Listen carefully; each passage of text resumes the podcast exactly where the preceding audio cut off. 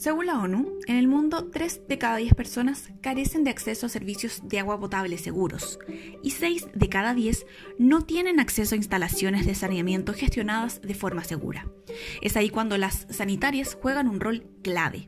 ¿Qué procesos realizan para potabilizar el agua? ¿De qué manera se comprometen con garantizar el acceso universal de todas y todos ante un panorama de escasez y cambio climático? Estos son parte de los temas que resolveremos hoy. En el agua tiene su ciencia. Bienvenidas, bienvenidos al capítulo 2, la importancia del agua para el consumo humano.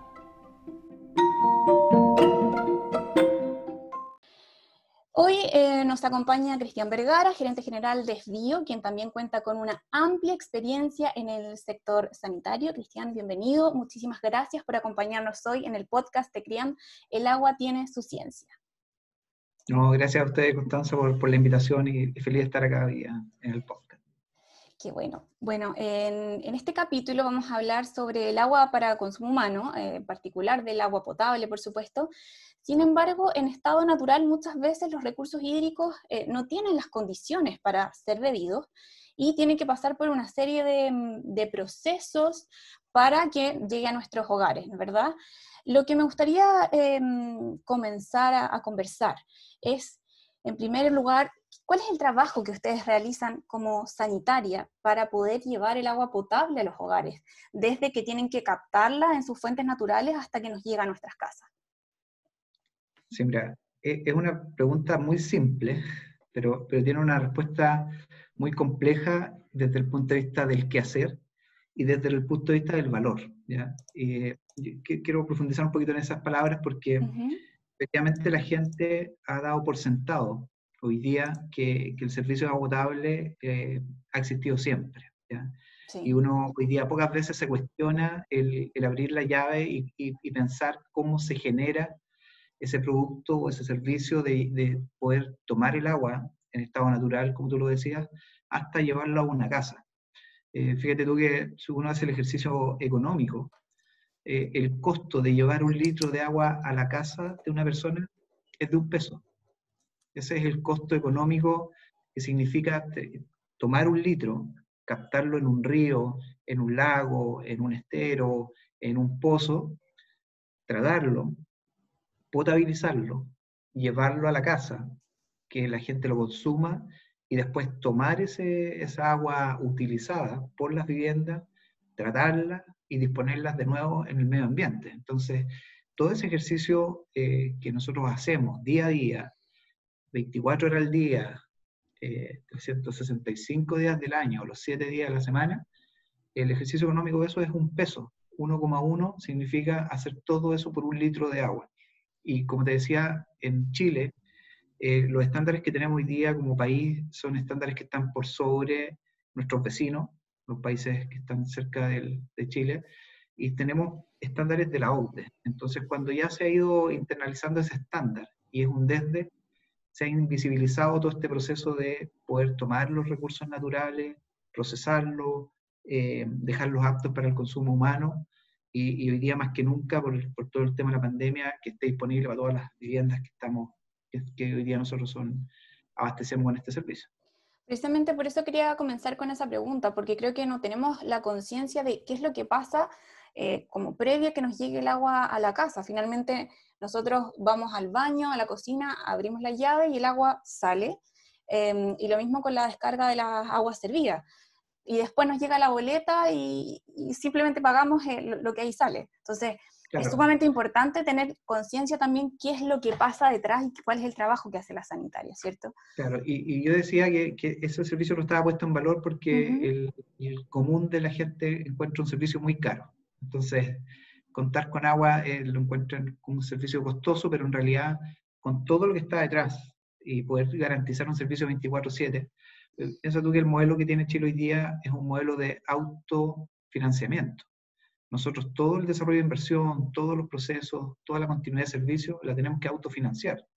No tenemos aportes del Estado, no tenemos nada que nos subsidie las inversiones o el desarrollo económico de la compañía y de garantizarla en el largo plazo, ese, es el desafío máximo que tenemos hoy día en, la compañía. Y volviendo al tema del valor que usted, usted mencionaba, ¿por qué cree que la comunidad en general no le ha tomado el valor a todo este proceso? ¿Falta quizás comunicación respecto a todo lo que se hace? Eh, ¿O es otra o es otro el asunto que se situación? Nosotros, nosotros como sector eh, cometimos un pecado histórico. Y el pecado histórico es que nosotros mientras menos visibles fuéramos, mejor, mejor pensábamos que lo estábamos haciendo. ¿ya? Y claro, cuando uno se invisibiliza eh, a propósito, no pone en valor todo el, contenido y todo el desarrollo que hemos logrado como país. Piensa tú que hace menos de 15 años, menos de 15 años, hoy día mucho eh, borde costero, laguna, río, estaba contaminado. Estaba contaminado con agua servida. Eso hace 15 años era la realidad de Chile. Y eso hoy día eh, se superó gracias al desarrollo de la industria del agua potable. Y, claro, eso hoy día es un desde, pero no logramos capturar ese valor de lo que significó esas tremendas inversiones y tener estándares de verdad que uno viaja en otros países de Sudamérica y puede ver como en Brasil la cobertura del es un 40%. Un 60% de lo que se produce en las casas, en las viviendas, en las industrias, termina contaminando una fuente que es una fuente irrecuperable. O sea, tú contaminaste un río, tú contaminaste una laguna, descontaminarlo, eh, se van a necesitar muchos años para poder volver a tener ese cuerpo en las condiciones iniciales que eh, la naturaleza nos entrega. Entonces, toda esa propuesta en valor nosotros la perdimos por, efectivamente, por no tener una buena comunicación de lo que estábamos haciendo, de no visibilizar el trabajo que nosotros hacemos. Eh, con la sequía esto va a ser mucho más eh, evidente y ya se ha visto en la zona norte del país los estragos que genera la, sequía y por lo tanto eh, va a ser mucho más necesario visibilizar todos estos esfuerzos. Claro. Si nos pudiera quizás explicar un poquito el proceso primero de la captación de la fuente natural, cómo la llevamos a, los hogares y después qué se hace con las aguas servidas para tratarlas y devolverlas al medio ambiente y precisamente evitar la contaminación que usted menciona.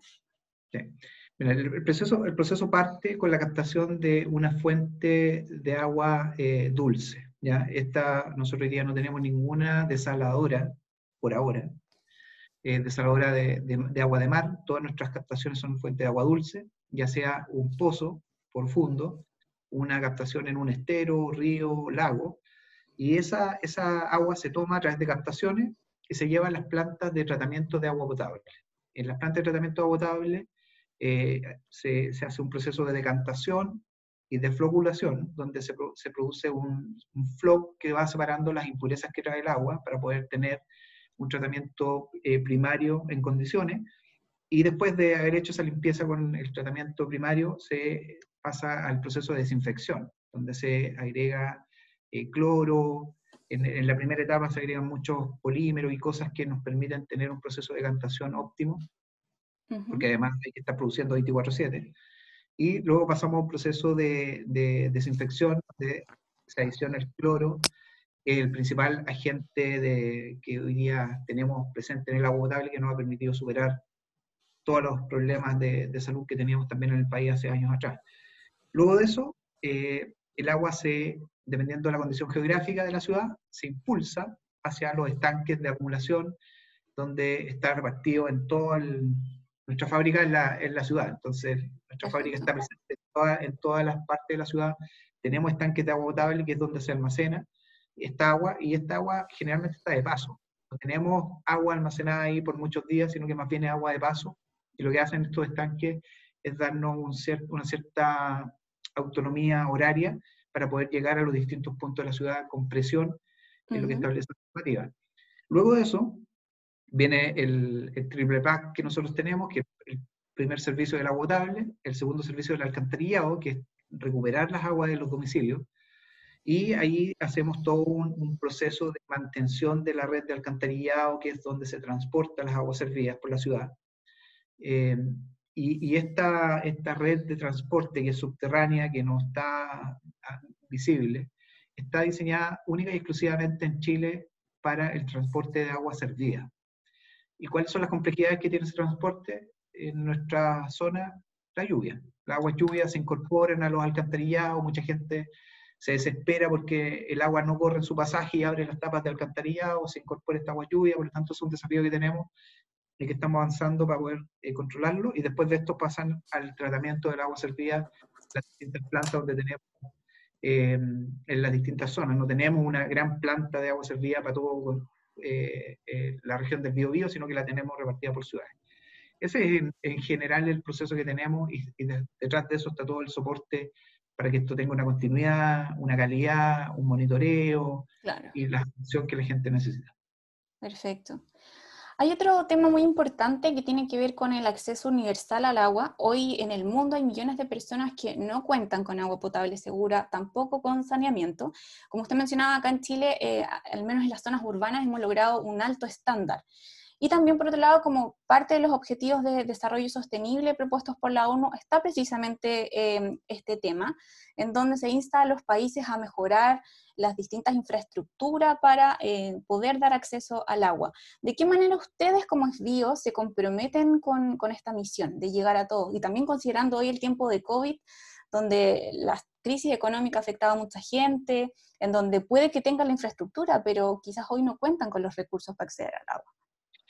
Sí, mira, a ver, nosotros desde el año 2018 que, que, nos embarcamos y nos comprometimos con el ODS 6, que es el acceso universal a los servicios sanitarios, y, y, y, tenemos la profunda convicción de que ese, de avanzar en esa línea es algo que nosotros tenemos por responsabilidad como empresa. Eh, es bien impresentable hoy día que en Chile nosotros tengamos coberturas del 100% de agua potable en zonas urbanas, pero que a menos de 10 kilómetros, eh, 5 kilómetros tengamos zonas rurales donde eh, se manifiesta una de las dimensiones de la pobreza más dura.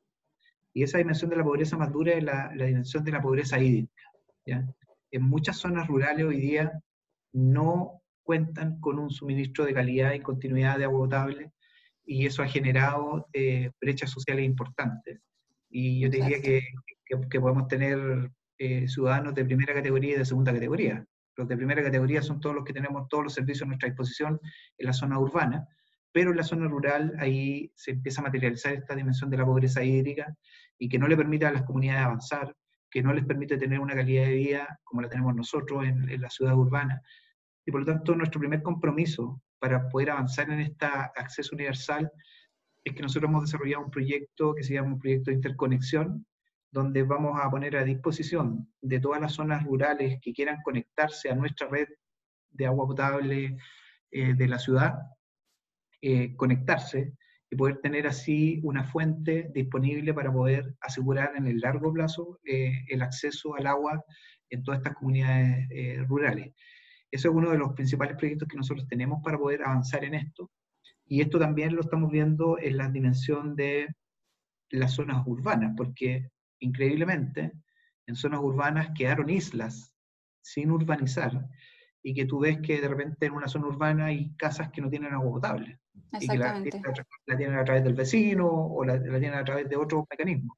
Por lo tanto, también hemos avanzado en disminuir todas esas brechas en los radios urbanos con cobertura de agua potable, con cobertura de alcantarillado. Estamos facilitando muchos proyectos para que tengan esta condición de seguridad y por el lado de las áreas rurales estamos desarrollando estos proyectos de interconexión que lo que buscan no es meternos en la zona rural, lo que buscan es disponibilizar una fuente segura para que las zonas rurales sigan teniendo su desarrollo de manera independiente, pero que tengan una fuente segura de calidad y que les permita eh, proyectarse en el tiempo. Y la otra parte es que, efectivamente tú lo decías, nosotros podemos tener la infraestructura, pero, pero puede que no estén las condiciones económicas de la gente para acceder al agua. Y eso también es parte de nuestro plan de acceso universal a los servicios sanitarios. Nosotros hemos estado desarrollando varios, varios mecanismos para poder garantizar que ninguna persona se quede sin acceso al agua, ¿ya? generando políticas crediticias a través de programas de apoyo a, a, los sectores más vulnerables, que ahí es donde se genera esta realidad, y, o por ejemplo a, a, personas que durante mucho tiempo fueron buenos clientes de la compañía pero que esas personas cayeron en desgracia porque perdieron su trabajo, no tienen cómo pagar la cuenta del agua. Entonces, estamos diseñando toda una política de apoyo a esas familias para que el tema del agua no sea una problemática de no contar con agua, porque eh, a las personas que le han cortado el suministro de agua por deuda, saben lo duro que es eh, ese momento y, lo que significa en el impacto en la familia. Es muy duro quedarse sin agua y una de las cosas que tenemos por convicción es tratar de eliminar que eso suceda a las personas que nosotros prestamos servicio. Sí, finalmente el, el, consumo de agua es tan vital para distintos procesos dentro de una casa que al quedarse sin agua eh, se entorpece todo finalmente. No solo la higiene o el, el, agua de bebida, sino que también otros, otras actividades que se realizan dentro del hogar. Eh, volviendo quizás al, tema de las zonas rurales, eh, me gustaría profundizar un poco en esto. ¿Lo van a hacer a través de asesorías una especie de extensión de la red? Eh, ¿De qué manera se va a materializar todo esto? Nosotros estamos partiendo por aquellas eh, zonas rurales que tienen escasez hídrica. Todas aquellas zonas rurales que tienen escasez hídrica son las que nosotros tenemos priorizado dentro de nuestro paquete de interconexión. Nosotros tenemos cerca de, cerca de 800 sistemas de agua potable rural que son colindantes a algún territorio operacional desvío. Y lo que estamos tratando de hacer es que esos territorios que son colindantes a zonas operacionales de desvío puedan tener un acceso a través de una red de agua potable. En muchos existe. La red está a menos de 5 metros, es cosa de instalar una conexión hasta a esta zona rural. Pero en otras vamos a tener que hacer ampliación de nuestra red y vamos a tener que extender nuestro, nuestras tuberías para poder llegar a un punto donde el área rural se pueda conectar. Y ahí eh, lo primero que vamos a hacer es disponibilizar de asesoría al mundo rural para que puedan diseñar esta interconexión y puedan factibilizar esta, esta posibilidad de tener una fuente segura de suministro en el largo plazo. Por lo tanto, los vamos a apoyar para desarrollar el proyecto de interconexión y vamos a extender nuestras redes para poder lograr esta interconexión de manera de infraestructura. Perfecto. ¿Y cómo involucran em, a la comunidad en el cuidado de los recursos hídricos? Bueno, acá me comentaban algo de cómo van a prestar la asesoría del sector rural, pero acá en las ciudades, ¿cómo se involucran con las comunidades? Mira, yo, yo tengo ahí dos, dos miradas. La primera es que nosotros, yo siento que, que en algún minuto tenemos que parar esta psicosis que estamos teniendo de seguir disponibilizando fuentes. Nosotros tenemos una obsesión por seguir disponibilizando fuentes para que la gente siga consumiendo. ¿ya? Yo creo que eso tiene un límite y, eso tenemos que cambiarlo. La sequía ya llegó a Chile para instalarse, por lo tanto tenemos que cambiar el, switch. Y en ese cambiar el switch, tenemos que hacer un uso eficiente del agua. ¿Y, qué manera hacer ese uso eficiente del agua? Es a través de la comunidad. Nosotros podemos tener toda una, una eh, automatización y todos elementos de eficiencia pero que esos elementos de eficiencia se traducen en nada si la gente no adopta nuevos hábitos de consumo de agua. ¿ya? En, nosotros, a mí me toca ver, aquí en Concepción, este julio fue muy lluvioso, y a mí me toca ver muchas áreas verdes de viviendas que tenían el río automático encendido. Entonces, con lluvia. Entonces tú decís, bueno, ¿cuál es el, el propósito de eso? Y es claramente que no hay una conciencia de un uso eficiente del agua. Por lo tanto, acá una vinculación que nosotros hemos querido hacer es a través de la creación de los consejos ciudadanos. Nosotros hemos creado una instancia de participación ciudadana para poder abordar en conjunto, junto a los consejos ciudadanos, esta problemática de la escasez de agua y de cómo vamos generando un trabajo mancomunado entre los consejos ciudadanos, que son representados, son autónomos por la sociedad civil, para que haga un vínculo de trabajo conjunto con el FIO y poder abordar la problemática del agua en todas sus dimensiones.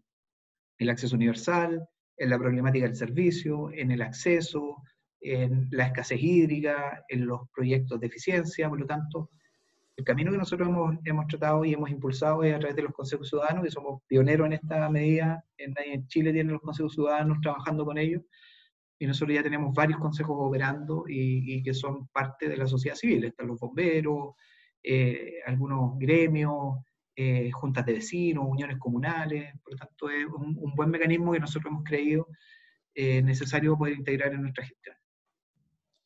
¿Y de qué manera también se vinculan ustedes con el mundo de la academia o de la ciencia para ir mejorando los procesos, para también vincularse con las comunidades, eh, atacar estos problemas que hoy ya están instalados, como es la escasez hídrica, el cambio climático? yo, yo siento que ahí las empresas están al debe y el bio no es, no es diferente a, esa, a esa realidad. Nosotros por mucho tiempo eh, no tenemos mucha investigación, por ejemplo. No tenemos investigación científica aplicada dentro de la compañía. Y eso claramente tenemos que desarrollarlo. Eh, nosotros vimos, por ejemplo, que una forma de detección temprana del COVID era a través de las aguas servidas. Y, esa investigación nosotros la pudimos eh, conocer e internalizar en la compañía porque otra empresa en, en Inglaterra tenía estos, estos procesos mucho más adelantados. De hecho, es bien simpático porque esta empresa que, que, que, opera en Londres, ellos, por ejemplo, son capaces de determinar a través del muestreo del agua, eh, del agua servida, cómo ha sido el consumo de, de las drogas, por ejemplo de la cocaína, de drogas que finalmente las consume el cuerpo, pero las termina, eh, termina en un de tratamiento. Entonces, toda esa investigación de salud, nosotros hemos visto que es una alerta temprana del COVID, por ejemplo, poder determinar si la tasa baja o no, requiere investigación científica, requiere una, un trabajo coordinado con la academia, y en eso nosotros hemos estado al debe. Recién ahora estamos partiendo con un, con dos proyectos bien interesantes con Zairo, que es un, elemento de investigación científica de Australia, que está acá en Chile, y que vamos a tener que seguir vinculándonos con la Universidad de Concepción, con la Universidad de Talca y con otras universidades para poder desarrollar investigación aplicada en los temas de agua que son muy, muy relevantes hoy día y que por cierto el CRIAM es uno de los referentes nacionales hoy día en, los temas de, de recursos hídricos. Otro punto importante, ya como para ir cerrando, ¿cuál cree usted que son los principales desafíos que tiene el sector sanitario en este contexto ya de cambio climático que está instalado, especialmente en nuestro país, en donde se prevé que Chile va a sufrir un estrés hídrico de aquí al 2040 bastante grave? Em, y cómo también van involucrando los procesos sustentables dentro de todo lo que están haciendo. Sí, pero nosotros lo primero es que efectivamente la sequía es una sequía estructural en todo Chile. Esto no es una sequía que esté afectando solo al norte, sino que esto ya llegó y es bien dramático estar hablando de sequía en el sur de Chile, pero es la realidad. E, y eso nos ha llevado a que nosotros, para nosotros poder dar una respuesta oportuna, no basta con empezar a hacer las inversiones una vez que ya esté la sequía presente. Nosotros tenemos que hacer inversiones antes, porque los procesos de inversión de la compañía se demoran dos años, tres años, y en esos periodos la sequía está materializada. Entonces nosotros hemos venido desarrollando muchas inversiones para poder tener una resiliencia al cambio climático y a la sequía estructural que se va a venir a instalar. Y de hecho, por ejemplo, eh, ya en, en, en, el bio en Pichilemo estamos pensando, por ejemplo, en, en plantas desaladoras, porque ya eh, es una condición que va a ser estructural permanente en el sur de Chile. Y esto lo hemos no solo puesto en, las inversiones operacionales, sino que también hemos tratado de tener una mirada mucho más integral desde el punto de vista de la sostenibilidad y en todos los ejes que estamos construyendo, en equidad de género, en los temas de clientes sustentables, en los temas medioambientales, y eso lo hemos incorporado en nuestra estrategia que redefinimos el año 2019 para poder tener una mirada eh, de sustentabilidad de largo plazo.